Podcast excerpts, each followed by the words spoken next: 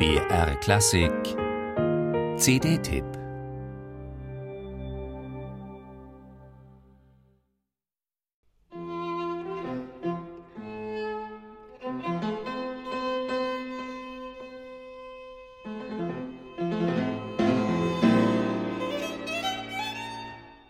Damals, noch in Bonn, spielte Beethoven wohl recht rau und kantig.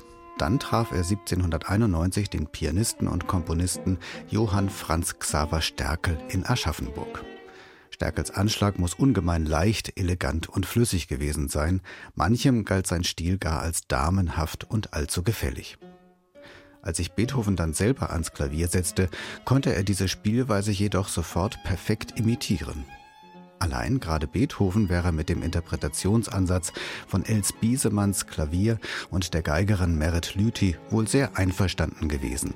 Denn tatsächlich arbeiten sie konturenstark die vielfältigen Temperamente von Stärkels Musik heraus. Mal trotzig, dann wieder verspielt, mal lieblich und lyrisch, um gleich darauf dramatisch aufzubrausen.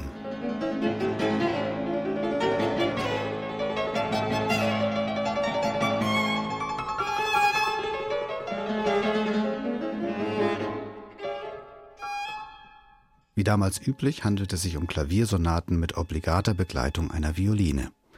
Dieser Part ist aber stark ausgearbeitet, de facto kann man von einer Ebenbürtigkeit sprechen. Und eben das Zusammenspiel und die Artikulationsschärfe der beiden Musikerinnen ist beachtlich.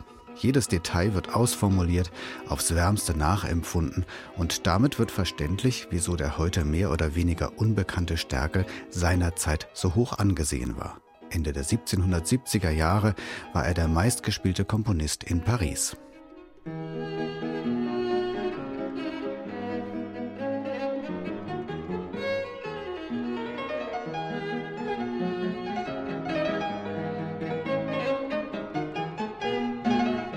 Auch die Kontrolle über Klang und Ton der Instrumente ist eine Klasse für sich, gerade bei der Barockvioline keine Selbstverständlichkeit. Allerdings scheint die Wahl des Hammerflügels eher unglücklich, obwohl das Instrument geradezu vorbildlich mit ganz unterschiedlichen Klangfarben subtil auf die Anschlagsdynamik reagiert und genauso vorbildlich und souverän von Els Biesemanns gehandhabt wird, scheinen doch die weichen und gedämpften Farben oft bedeckt und nicht wirklich frei. Das Forte dagegen klingt sehr non-legato, die Töne verschmelzen kaum miteinander. Das passt einerseits gut zu diesem Interpretationsansatz, ist aber von Stärkels eigenem Stil, so wie er beschrieben wird, ein gutes Stück entfernt.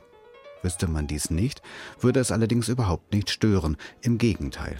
Die vielschichtige und gleichzeitig zupackende Herangehensweise von Els Biesemanns und Merit Lüthi tut den hier zum ersten Mal eingespielten Werken sehr gut und damit auch dem späten Nachruhm von Franz Xaver Stärkel.